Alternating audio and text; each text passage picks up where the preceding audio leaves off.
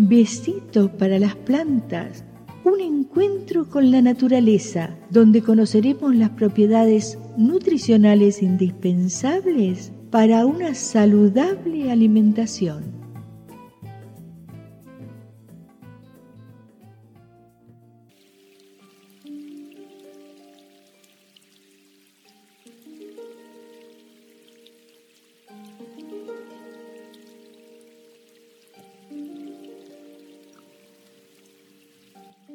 Hola, ¿saben? A mí me pasa, no sé si a ustedes, que las frutas me hacen sentir ese gustito fresco en la boca. Y hoy conoceremos al melocotón, que en América Latina y en Canarias se llama durazno. El melocotonero o duraznero como lo quieran llamar, o Prunus persica, es originario de China, donde existen referencias al cultivo que se remontan a 3.000 años. Posteriormente, fue introducido en Persia a través de las rutas comerciales por las montañas, llegando a ser conocido como fruta pérsica. Por esta razón, mucha gente erróneamente cree que el lugar de origen del melocotón es Persia. Los melocotones llegaron a Grecia hacia el año 330 a.C. y durante la Edad Media se extendieron por Europa. En América fueron los portugueses que introdujeron el melocotón en la costa este de América del Sur los españoles en Florida y México, los franceses en la Luisiana y los colonos ingleses en Virginia y Massachusetts. Cuenta la leyenda que una poderosa diosa conocida como Reina Madre de Occidente poseía un jardín en el que cultivaba melocotoneros, de los cuales cada tres mil años brotaban unos melocotones que otorgaban la cualidad de vivir para siempre a quien los comía. Tres siglos, precisamente, tuvieron que pasar antes de que el melocotón domesticado se pareciera al fruto que en la actualidad adquirimos en las tiendas o supermercados. Hasta entonces se desconocía con exactitud el lugar donde se habían domesticado por primera vez los melocotones. El equipo de antropólogos de una institución académica canadiense consiguió rastrear la ascendencia de los melocotones, que ahora disfrutamos hasta hace 7.500 años en el valle del río Yangtze en un área del sur de China, próximo a la ciudad de Shanghái. La producción mundial se concentra en torno al Mediterráneo, siendo Italia y España los principales países exportadores de esta fruta. En Norteamérica se producen 1.600.000 toneladas y en países sudamericanos como Argentina, Brasil, Chile, se destacan potencialmente dado el enorme crecimiento de su producción, aunque aún esté lejos de los países del área mediterránea. España es la tercera productora a nivel europeo con un millón de toneladas, donde el 20% se destina a la industria el 70% a consumo en fresco y tan solo el 10% a la exportación. Actualmente la tendencia es aumentar las variedades blandas y la nectarina. Las principales áreas productoras son el Valle del Ebro, Lérida y también Murcia. Según su variedad, puede alcanzar los 75 u 85 centímetros de diámetro. Entre las variedades encontramos el Baby Gold, que su piel es rojiza y amarillenta, su pulpa dura o semidura, jugosa, de color amarillento y adherida al hueso. Al madurar, tiende a ponerse blando, por lo que es un fruto muy perecedero. Crest o Crest, su piel es de color rojo, anaranjado, con alguna pinta amarilla, su pulpa amarilla blanquecina, de textura consistente, no tiende a ponerse blanda y está desprendida total o parcialmente del hueso. Merrill y Elegant Lady son las variedades que se destacan por la calidad y productividad y también por su consumo. Son de carne amarilla y su piel es aterciopelada, de un rojo intenso. La pulpa de color amarillo y es muy dulce. También tenemos Alexandra, María Blanca, Mireille, Redwin, que la piel es de color rojo anaranjado con alguna pinta amarilla, no tiene defectos en la piel, su pulpa es amarilla blanquecina, su textura no tiende a ponerse blanda y está total o parcialmente desprendida del hueso. Y la última que les voy a nombrar es la Royal Glory, que se caracteriza por la coloración rojo intenso de su piel. La pulpa está total o parcialmente desprendida del hueso, hecho relevante cuando el fruto llega a la madurez. Su carne es jugosa y dulce. En cuanto a sus propiedades, podemos decir que puede ser consumido por toda clase de personas, ya que sus aportes de nutrientes son moderados y se adaptan a cualquier edad.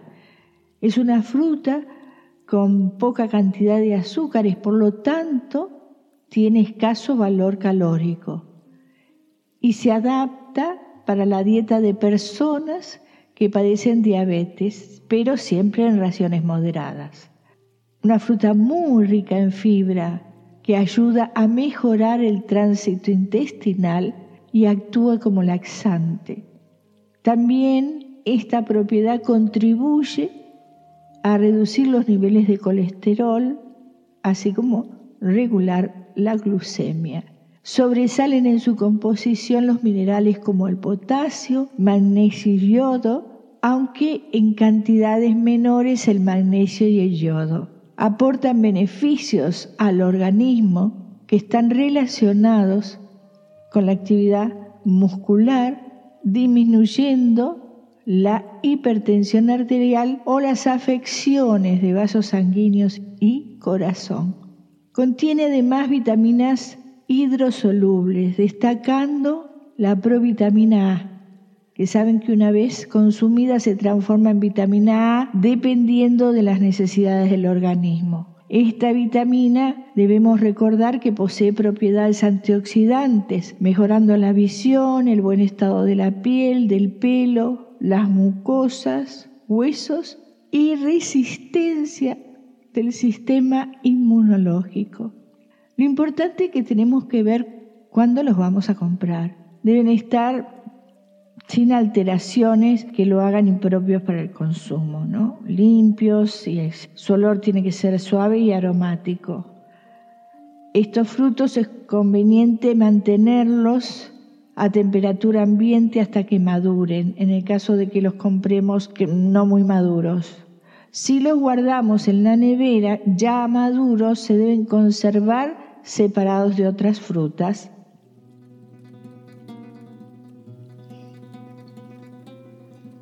Hoy nos vamos de viaje a Alfarrás. Alfarrás es un municipio de Cataluña. Pertenece a la provincia de Lérida, en la comarca del Segriá, situado al norte de la comarca, en el límite con la de la Noguera, en la que había estado incluido anteriormente. Se destacan en el lugar las fábricas de hilados, de la Noguera de Ribagorzana, que marcaron la vida del pueblo durante el siglo pasado. También el cultivo de la fruta y otro sector que se destaca es el de los servicios.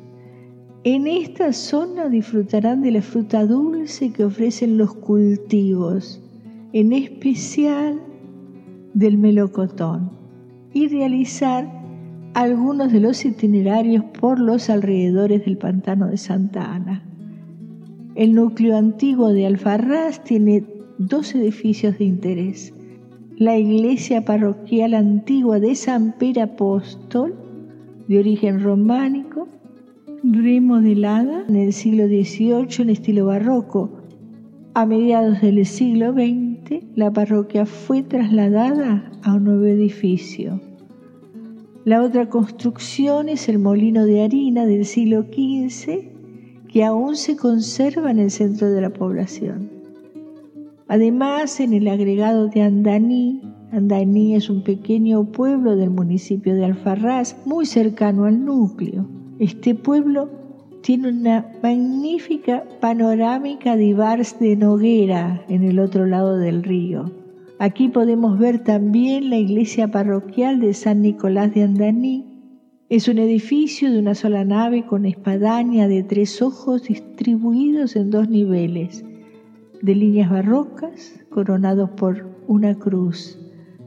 La fachada principal tiene un portal adintelado con una pequeña capilla encima con la imagen de San Nicolás y un pequeño ojo de buey.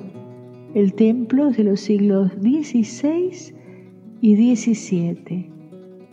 En el Pla de Lérida, o sea, en el llano de Lérida, se produce la fruta dulce, manzanas, peras, melones, sandías y, claro, principalmente melocotones. La primavera y el otoño son muy buenos momentos para ir al Farraz. Y recuerden que entre el primero y segundo fin de semana de octubre se celebra la Feria del Melocotón de Riva Gorzana, con exposiciones de fruta, maquinarias agrícolas. ¿Te gustaría ir a esta villa? Planea tu viaje en octubre para ir a la Feria del Melocotón una buena época para descansar si todavía no has tomado tus vacaciones. Luego de este recorrido del alfarraz, es la hora de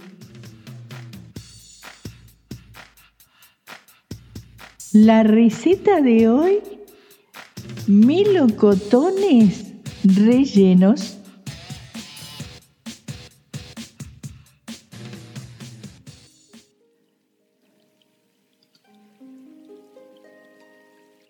Los melocotones rellenos es de Frutas del Fraile, una empresa de frutas y hortalizas de La Coruña, que en su web encontré realmente unas recetas muy sabrosas. Como esta que les voy a dar lleva almíbar, me agradaría dejarles algunas recetas de almíbar que me parecen interesantes. Comenzaremos por la clásica para preparar en almíbar. Tomen nota, una taza de azúcar y una taza de agua.